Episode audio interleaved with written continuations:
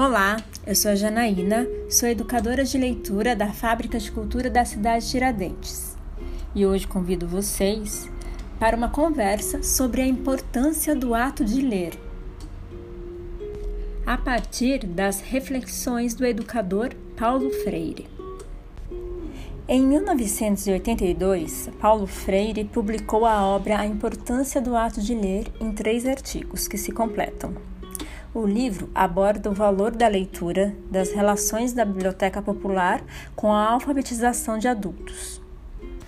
A obra argumenta que é preciso compreender que aprender a ler e a escrever é, antes de mais nada, ser capaz de ler o mundo e seu contexto, vinculando linguagem e realidade, muito além de só ordenar letras e combinar sons.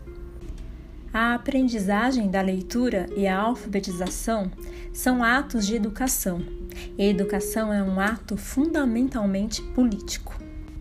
E ele afirma que a educação deve ser vivenciada como uma prática concreta de libertação e de construção de uma história. Freire revela que o mundo que se movimenta para o sujeito em seu contexto pode ser diferente do mundo da escolarização que dessa forma a leitura das palavras na escolarização ou na escrita às vezes nada implica na leitura da realidade dessa pessoa. E quanto mais próximo da realidade da pessoa as palavras, os textos e as letras estiverem, mais aumenta a capacidade desse indivíduo de perceber e aprender.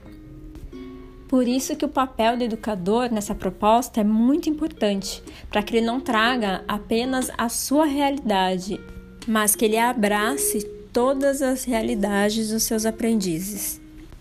Que a leitura do seu próprio mundo é fundamental para que ele compreenda a importância do ato de ler, de escrever e de reescrevê-lo, para transformá-lo através de uma prática consciente.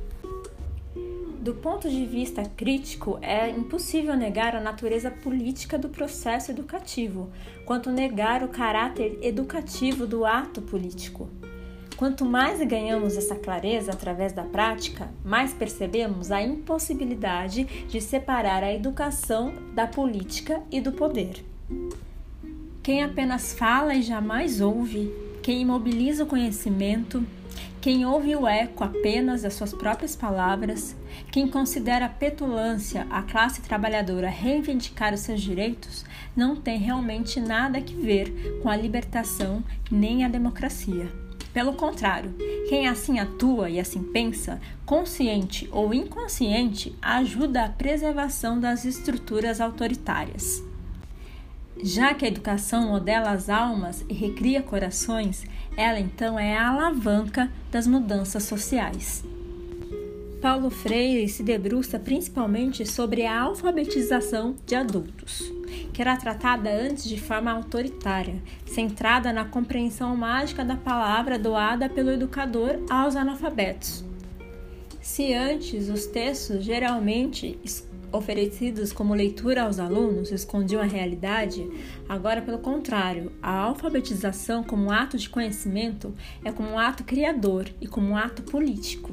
É um esforço da leitura do mundo e da palavra. Agora já não é mais possível textos sem contexto. E tudo isso implica esforços no sentido de uma correta compreensão do que é a palavra escrita, a linguagem, as relações com o contexto de quem fala, de quem lê e escreve. A compreensão, portanto, da relação entre a leitura do mundo e a leitura da palavra. Paulo Freire fala muito da importância da biblioteca popular como uma política cultural que para ele é uma forma de proteger a linguagem popular que é inteiramente rica e importante para a alfabetização das pessoas daquele lugar. No fundo, o ato de estudar, de ler, enquanto ato curioso do sujeito diante do mundo, é a expressão da forma de estar sendo dos seres humanos, como seres sociais, históricos, sendo fazedores, transformadores e não apenas que sabem, mas que eles sabem que sabem. Segundo Paulo Freire, o povo tem que conhecer melhor o que já conhece, em razão da sua prática e de conhecer o que ainda não conhece. Neste processo, não se trata propriamente de entregar ou de transferir às massas populares a explicação mais rigorosa dos fatos como algo acabado, paralisado, pronto, mas contar, estimulando, desafiando com a capacidade de fazer, de pensar, de saber e de criar. Na visão do Paulo Freire, a alfabetização não interessa só apenas transferir aos, às pessoas frases e textos para ir lendo e sem entender. Essa reconstrução do saber exige de todos nós uma participação consciente em qualquer nível. Exige ação, pensamento, exige prática e teoria. Precisam que as pessoas conheçam mais e melhor a sua própria realidade. É essencial que nós, educadores, saibamos valorizar a cultura popular em que seu aluno está inserido partindo dessa cultura e procurando aprofundar seus conhecimentos, para que participe do processo permanente da sua libertação.